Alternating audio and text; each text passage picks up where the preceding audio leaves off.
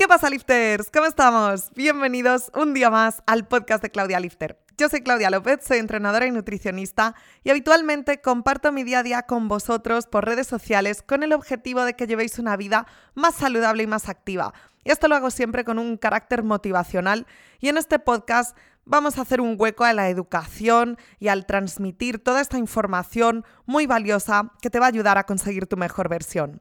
En el episodio de hoy vamos a estar tratando las diferentes estrategias nutricionales. Vamos a hablar de ayuno intermitente, de dieta cetogénica, de real fooding, de la dieta bodybuilder de comer siete veces al día, de los cheat meals. Vamos a hablar de todo esto. Así que quédate conmigo, vamos a ello.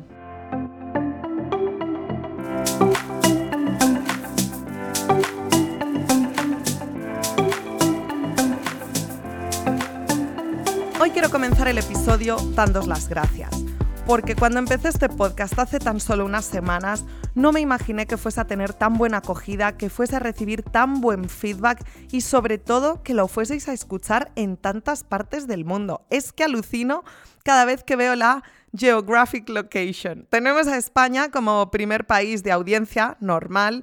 Soy de España, la mayoría de mis seguidores son de España y es algo a esperar. Pero tenemos a Perú como segundo país liderando ahí la tabla y es que flipo. Muchísimas gracias a todos los que me escucháis desde Perú.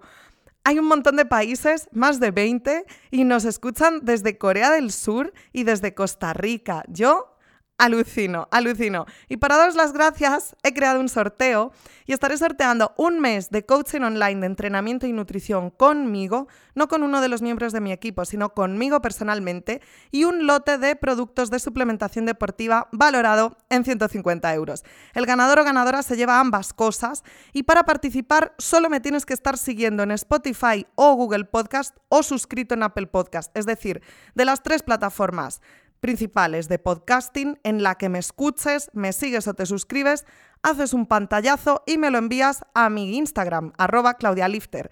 Yo numeraré todos estos pantallazos y con un programa automático de que dé un número random, el número que gane se lleva el sorteo. En el próximo episodio, el próximo fin de semana, diré el ganador o ganadora.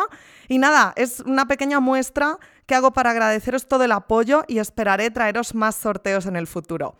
Dicho esto, hoy vamos a hablar de nutrición, vamos a hablar de estrategias nutricionales y vamos a romper muchos mitos. Aquí debería meter un en episodios anteriores. Lo que quiero decir es que si no has escuchado el episodio número uno, donde trato los carbohidratos, deberías oírlo antes de seguir con este. Hoy vamos a hablar de estrategias nutricionales.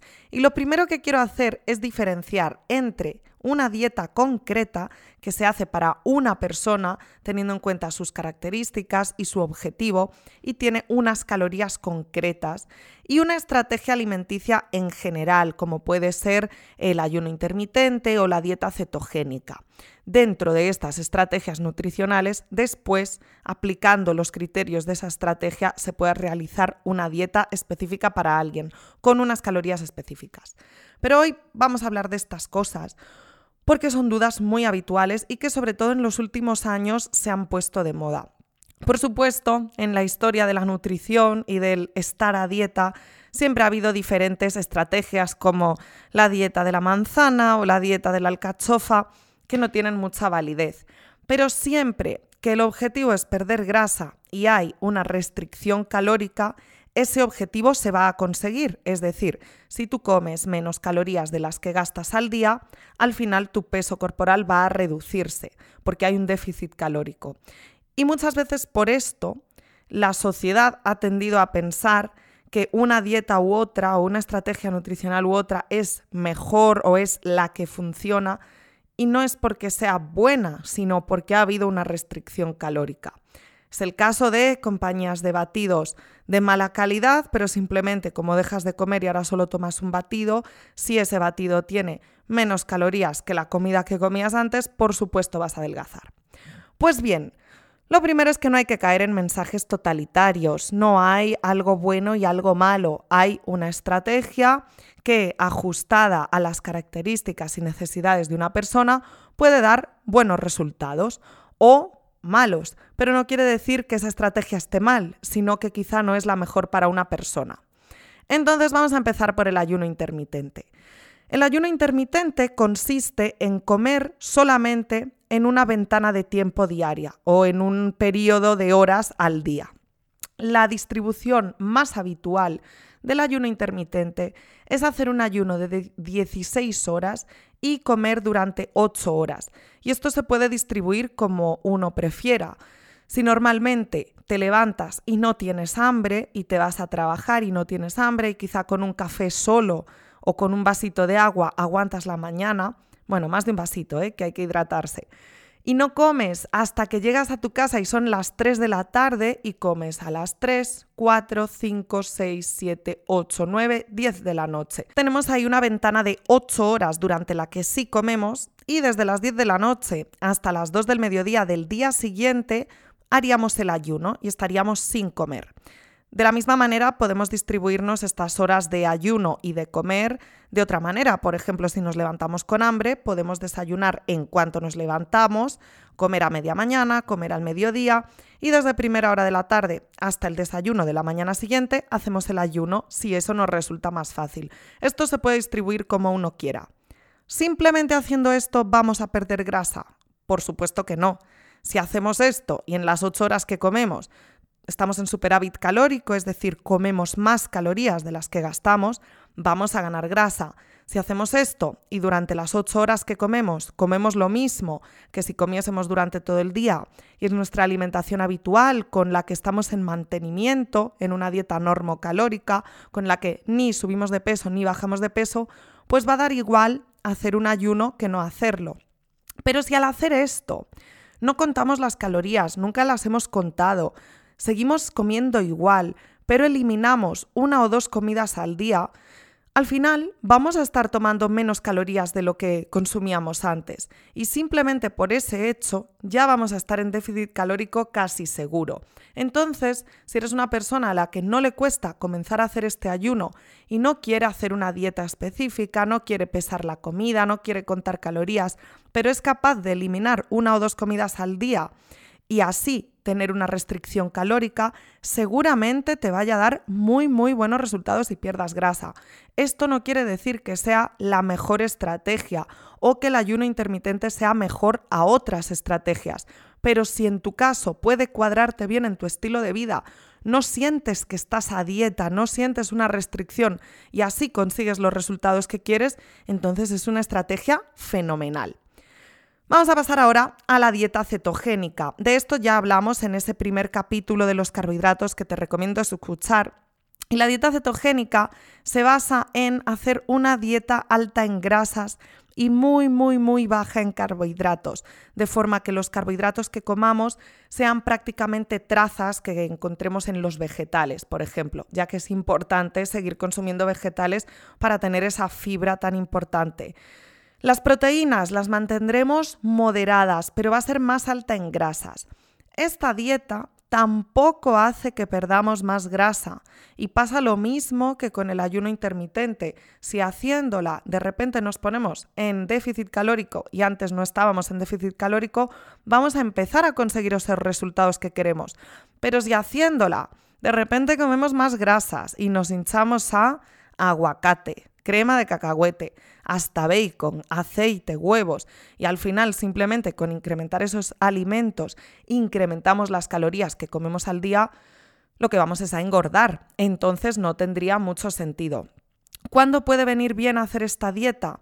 Cuando ya estamos en una fase de déficit calórico avanzada, cuando los carbohidratos que comemos al día son poquitos y cada vez que los comemos nos entran ganas de más y es difícil mantener esa saciedad controlada y que ese apetito por comer más carbohidratos no haga que nos saltemos la dieta. Entonces, de ser ese el caso, puede ser bueno hacer una dieta cetogénica en la que ya prácticamente eliminemos los carbohidratos y así no tenemos ganas de más. Porque quizá si tú comes vegetales en la comida y en la cena y los únicos carbohidratos que tienes al día son 40 gramos de avena o una pieza de fruta, pues igual prefieres quitártela y meter esas calorías en forma de grasas para que comer 40 gramos de avena no haga que te apetezcan comer otros 40 y otros 40 y tres piezas de fruta más. Si eso te ayuda a nivel apetito, a nivel saciedad, entonces será muy buena idea. ¿Por qué habitualmente se piensa que la dieta cetogénica es una dieta que da unos resultados brutales y que deberíamos seguirla porque es la mejor? Pues porque los carbohidratos se acumulan en forma de glucógeno en la masa muscular y pesan y forman unos dos kilillos, depende de la persona, del peso corporal. Entonces, en el momento que cortamos los carbohidratos y comenzamos la dieta cetogénica, en esos primeros días vamos a notar una bajada sustancial de peso. Este peso básicamente es agua, porque los carbohidratos se acumulan con mucha agua para acumularse en esos depósitos de glucógeno a nivel muscular. Entonces, como la baja de peso, si te pesas todos los días, en tres días es tan drástica, dices, jolín, ¿cómo funciona esta dieta? Pero luego una vez has perdido ese glucógeno y tus depósitos están depletos, la verdad es que va a funcionar igual que cualquier otra dieta. Y si de repente haces un refeed de carbohidratos, una carga de carbohidratos o cualquier comida que contenga carbohidratos porque te das una comida libre, de repente vas a subir mucho más peso que si comieses carbohidratos en tu día a día, que tampoco significa que hayas ganado grasa, pero sí va a afectar a tu peso corporal. Así que dieta cetogénica sí o no, pues depende, si la calculas para que sean las calorías que tu cuerpo necesita, puede darte buenos resultados, pero si haciéndola vas a comer más calorías, porque generalmente al comer alimentos más altos en grasas comemos más calorías, pues entonces no creo que sea muy buena idea. Como curiosidad, una caloría, perdón, un gramo de grasa tiene 9 calorías. Sin embargo, un gramo de carbohidratos o de proteínas tiene aproximadamente 4 calorías. Por eso digo que los alimentos altos en grasas o los alimentos que principalmente se componen por grasas son más calóricos. Vamos a pasar ahora al real fooding. Me encanta esto porque desde que Carlos Ríos ha sacado su crema está todavía más en auge. El real fooding, el comer comida real, que viene a decir este término en inglés, quiere decir evitar los alimentos ultraprocesados, es algo que en los últimos años se ha puesto muy de moda en España. Y hacer una alimentación basada en comida real es algo súper saludable, buenísimo y que deberíamos hacer todos, estemos en etapa de subir de peso, de bajar de peso, de mantener, de mejorar rendimiento, sea cual sea la etapa o el objetivo que busquemos, comer comida real es algo súper beneficioso y muy bueno para la salud. Ahora bien, obsesionarse con evitar los alimentos procesados y ultraprocesados y no permitirse de vez en cuando comer estas cosas no me parece algo bueno para la salud, sobre todo mental. Así que partiendo de esta base, pues ya sabéis lo que pienso, y de la misma manera que con las otras estrategias, si hacemos una dieta en la que comemos menos calorías de las que gastamos vamos a perder grasa y si hacemos una dieta en la que comemos más calorías de las que gastamos vamos a ganar grasa. Entonces, ¿es el real fooding una buena estrategia? depende, porque de la misma manera, si de repente comemos ocho dátiles, dos puñados de frutos secos y lo que queráis que sea todo comida real, pero alta en calorías y al final estamos consumiendo más calorías que antes, al final no es tan buena estrategia. Pero si hacemos nuestra alimentación habitual basada en alimentos reales, pero son más bajos en calorías y te haces suponiendo que es una alimentación omnívora, tu pechuguita a la plancha, con un arroz integral, unos vegetales, te tomas de postre un yogur natural, puede ser 0%, puede que no, dependiendo, y una pieza de fruta, todo eso es comida real. ¿El yogur está procesado? Sí, pero bueno, es un lácteo saludable, un alimento muy completo y si eso cuadra en tu dieta de déficit calórico, pues hará que adelgaces. Y del real fooding nos vamos a ir directamente a la dieta culturista, a la dieta bodybuilder de toda la vida, de hacer seis o incluso siete comidas al día, para la síntesis proteica, para que crezca el músculo, para no catabolizar y todas esas cosas.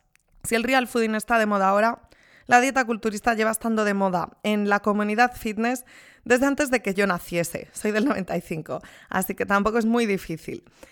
La dieta del culturista nos dice que tenemos que hacer tanta frecuencia de comidas porque así no catabolizamos, no perdemos masa muscular, así hay síntesis proteica constante.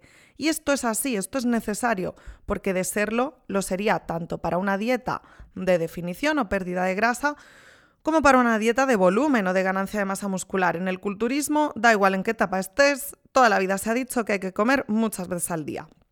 Entonces, ¿qué es lo que nos dice la ciencia? Pues bien, sí es importante que las tomas de proteína diarias, y digo proteína refiriéndome a todos los alimentos que tienen proteína, no a la proteína en polvo, las tomas de proteína diaria sí es bueno que estén repartidas a lo largo del día, para que así haya ciertos picos y la síntesis proteica se mantenga a lo largo del día. Y esto es superior a hacer solo una ingesta de proteína al día, por ejemplo. Pero ¿cuántas comidas hay que hacer? Pues bien, con tres más que suficiente. Y si hacemos cuatro, mejor. Pero tampoco es necesario pasar de ahí. Si tú con tres o cuatro comidas al día vas bien, no te preocupes, no hace falta que hagas seis o siete. ¿Pero es mejor hacer tres que hacer una o dos? Sí. Así que mi consejo, si te cuadra bien, que suele cuadrarle a todo el mundo, es que intentes separar esas tomas de proteína diarias en tres o cuatro comidas al día. Si haces culturismo y tu preparador te manda hacer siete y tú quieres hacer cinco, pregúntale si puedes cambiar de 7 a 5 y quizá te diga que sí y no haya ningún problema.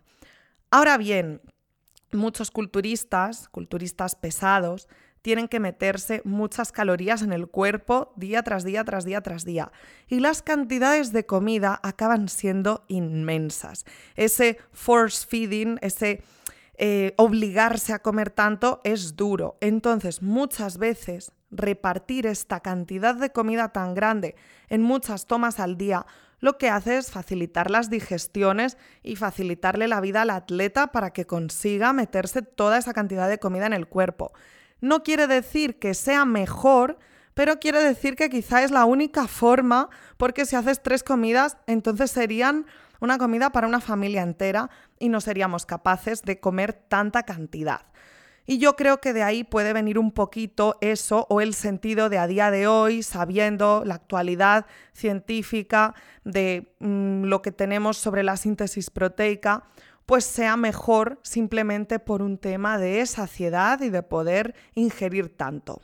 Al final, lo más importante es que personalicemos nuestra alimentación y lo adaptemos a nuestro estilo de vida, porque lo importante es que no seamos esclavos de la comida o que no seamos esclavos de una dieta en concreto, sino que dentro de todas las estrategias que hay, que hay muchas y muchas más de las que he hablado hoy aquí, consigamos encontrar la que nos viene mejor, la que nos encaja más en nuestro estilo de vida, adaptemos las calorías y los gramos por macronutriente que comemos al día a nuestros objetivos y a nuestras características y que consigamos una alimentación que consigamos mantener en el tiempo, que no sea una dieta de tres semanas o de tres meses, sino que sea nuestra alimentación habitual y que podamos mantenerla durante muchos años y entonces en función del objetivo que tengamos en cada etapa, pues podemos incrementar las calorías o disminuirlas, pero siempre siguiendo una alimentación saludable y que nos guste y que encaje con nuestro estilo de vida. Y por último, me gustaría hablar de los cheat meals, los famosos cheat meals que yo hay veces que antes de que le mande la dieta a un cliente ya me está preguntando si va a tener cheat meal en la dieta. Yo creo que esto, pensado así, no es nada bueno de cara a una vida saludable y a la consecución de nuestros objetivos. Porque cuando pensamos que necesitamos un cheat meal, es decir, una comida trampa, que ya este término no me gusta nada, o una comida libre, que este término me gusta más, semanalmente, esto quiere decir que no somos capaces de seguir nuestro plan nutricional más de una semana seguida y que necesitamos el premio. Y en realidad, si conseguimos tener unas pautas nutricionales, una rutina diaria de alimentación, con la que no nos sintamos tan restringidos, no deberíamos necesitar ese cheat meal semanal como algo sin lo que no puedes vivir. Entonces, ¿es el cheat meal bueno o malo? Pues como con todo, depende. Yo creo que es bueno tener la libertad de vez en cuando de hacer una comida libre aquí y allá. Y si una semana es dos veces y luego te pasas tres semanas sin hacer otra y luego un día te comes tres onzas de chocolate, pero no es una comida entera, trampa, sino algo que picoteas, o un día te tomas una cerveza con un amigo, esto, y eso que no estoy a favor de beber alcohol de forma habitual, pero esto es algo normal, saludable, de tener vida social y de tener buena salud mental, de gozar de un buen estado psicológico. Si estamos obsesionados con la dieta día sí, día también, día también, y necesitamos que llegue ese día del fin de semana en el que nos ponemos las botas, esto no puede ser bueno, ni a corto ni a largo plazo. Y más allá de eso, si en un cheat meal ingerimos tantas, tantas calorías, porque hay un atracón ahí, que al final el balance calórico semanal, el déficit calórico que hicimos durante toda la semana con esa comida libre se iguala y al final estamos en una dieta normocalórica a términos generales de la semana, pues no vamos a progresar.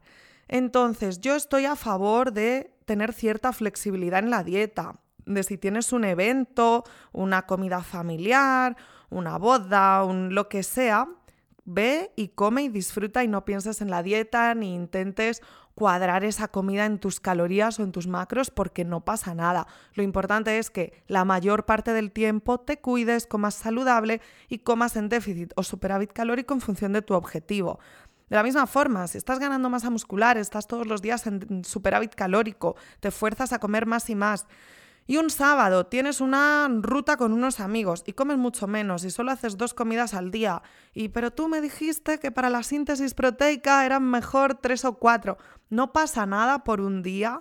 Lo importante es vivir sin ser esclavos de la comida. Pero de esa misma forma hay que saber que lo importante es lo que hacemos en el día a día la mayor parte del tiempo. Así que hacer una comida libre, comida libre, no trampa, porque comer no es malo. Hacer una comida libre de vez en cuando está muy bien. ¿Con qué frecuencia? Pues si es para salud mental y para desconectar, con la que tú necesites. Si es por un tema de beneficios físicos a nivel fisiológico, depende mucho de tu composición corporal. Es decir, una persona con obesidad que esté en déficit calórico probablemente no necesite una comida libre semanal y seguramente tampoco quincenal. Y quizá pueda hacer una al mes o cada dos meses y seguirá progresando sin necesidad de mm, tener ahí una carga de carbohidratos o un refeed o lo que sea. Pero si es una persona con un porcentaje graso muy bajito y tiene una dieta de déficit calórico, seguramente sea beneficioso a nivel fisiológico el de vez en cuando, cada dos, tres semanas, hacer una buena carga de carbohidratos para que el cuerpo siga funcionando de la mejor manera. Y muchas veces esta gente con un porcentaje de grasa bajo, que se le ocurra, que se esfuerza, es la que ni siquiera quiere saltarse la dieta y hacer una carga de carbohidratos porque están muy focus. Y hay que ver, mm, por un lado, lo que le viene bien a la persona a nivel psíquico, a nivel psicológico y por otro lado lo que es más beneficioso a nivel fisiológico. Y conseguir una combinación de las dos es fundamental.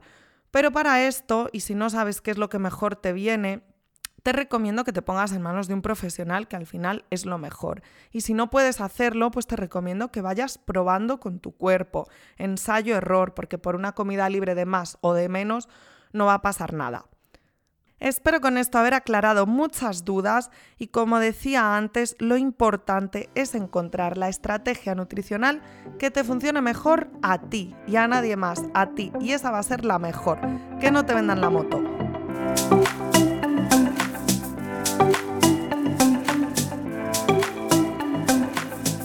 Y vamos allá con las preguntas de la semana. Cada semana pongo una cajita de preguntas en mis stories de Instagram por si no me sigues ahí, arroba Claudia Lifter, y todas las preguntas que me vais dejando yo las anoto y las voy contestando aquí. Así que vamos con la primera. Pregunta Ruth, ¿por qué subimos de peso con la regla? Pues bien, las mujeres cada vez que tenemos la menstruación, los días previos y los primeros días de regla, tenemos unas fluctuaciones hormonales bastante heavies y esto hace que retengamos más líquidos. Por lo tanto, el peso también fluctúa mucho. Pero esto es algo pasajero, es algo temporal y es habitual y nos pasa a todas. La verdad es que trabajando con mis clientas durante todos estos años he visto fluctuaciones de 200 gramos, que es poquísimo, hasta fluctuaciones de 3 kilos en el peso corporal simplemente debido a la menstruación. Así que nada, es algo totalmente normal y no hay que preocuparse por ello. María nos pregunta, ¿por qué las piernas son lo último en adelgazar? Pues bien, la grasa se distribuye de una forma diferente habitualmente en los hombres que en las mujeres. Y en los hombres las bolsas principales de grasa suelen estar alrededor del abdomen y en la zona lumbar. Entonces, en un hombre lo normal es que las piernas adelgacen mucho antes y que la barriga y la grasilla de los lados sea la última en irse cuando en las mujeres es más común, aunque también se puede distribuir más parecida a la grasa en un hombre, lo más común es que acumulemos la grasa en las cartucheras, en los glúteos y en los muslos. Entonces, muchas veces lo que vemos es que perdemos grasa en brazos, por supuesto en pecho, el abdomen se va quedando planito y las piernas son lo último en adelgazar. Esto es algo a lo que estamos predispuestos genéticamente, no es algo que se pueda cambiar a no ser que te hagas una liposucción. Entonces es habitual, es normal, la grasa se pierde de todo el cuerpo, pero habrá unas zonas que sean las últimas en irse, que es lo que suele llamarse grasa rebelde y no es que sea más rebelde, se va igual que toda cuando perdemos toda la grasa que necesitamos perder, pero esas zonas, unas más en hombres y otras más en mujeres, serán las últimas en irse. Workout con Dani nos pregunta, diferencias entre marcas de suplementación como Procis y MyProtein versus Amix o Biotech. Vamos a ver, en el mundo de la suplementación deportiva yo diría que hay tres Mm, cajones en los que podemos separar a las marcas. Un cajón low cost de marcas muy muy baratas, un cajón tradicional en el que están las marcas que llevan, pues podríamos decir toda la vida, o las nuevas que se posicionan ahí con precios mucho más altos, pero que habitualmente tienen una mayor calidad, y un cajón que ha surgido en los últimos años con marcas más nuevas, más recientes, que traen muy buena calidad y unos precios un poquito más reducidos y caen como en un cajón intermedio si mm, nos fijamos en los precios. Habitualmente las marcas más caras dicen de dónde vienen sus materias primas, es decir, en una proteína de suero de leche nos pueden indicar que esa proteína es lacprodan o gamblia, o nos dicen el sitio del que procede. Y esto nos da ciertas garantías de que la materia prima es de la máxima calidad. Por ejemplo, la creatina puede traer el sello Creapure. Y las marcas low cost a veces indican esto, pero habitualmente no. Entonces, esos costes reducidos podrían deberse a un empaquetado en sacos en vez de en botes con un etiquetado más bonito, como las marcas más caras y tradicionales. Podría deberse a mm, menos gastos en marketing, por ejemplo, pero también podría deberse a que la materia prima, que no sabemos de dónde viene, es mucho más barata. Y este cajón intermedio del que hablo es un cajón que me gusta mucho que tiene unos precios medios, yo creo que bastante asequibles para lo que nos ofrecen y que son marcas que sí nos indican la procedencia de sus materias primas, pero que no son tan caras como otras que llevan ahí más tiempo, como lo que me comentaba Workout con Dani de Amix o Biotech. Estas marcas en España existen, de, España, marca España, y las que más me gustan son Full Gas, Life Pro y Big. Para que lo sepáis, no trabajo con ninguna de ellas, pero mi honesta opinión es que esas tres marcas están súper bien en cuanto a relación calidad-precio. Y esto es todo por hoy, lifters. Muchísimas gracias por llegar hasta aquí. Espero que hayas aprendido algo en este episodio y recuerda que si te suscribes o me sigues en la plataforma de podcast donde me estás escuchando y me mandas un pantallazo por Instagram, entras en el sorteo de un mes de coaching online de entrenamiento y nutrición conmigo y un lote de 150 euros de suplementación deportiva. Solamente me tienes que mandar el pantallazo por md arroba claudialifter y no te preocupes si no te contesto en uno o dos días, pero antes de que pase una semana lo haré porque estaré viendo todos los pantallazos para hacer el sorteo y en el próximo episodio digo ganador. Mil gracias, os mando un abrazo enorme y nos escuchamos el próximo fin de. Besitos.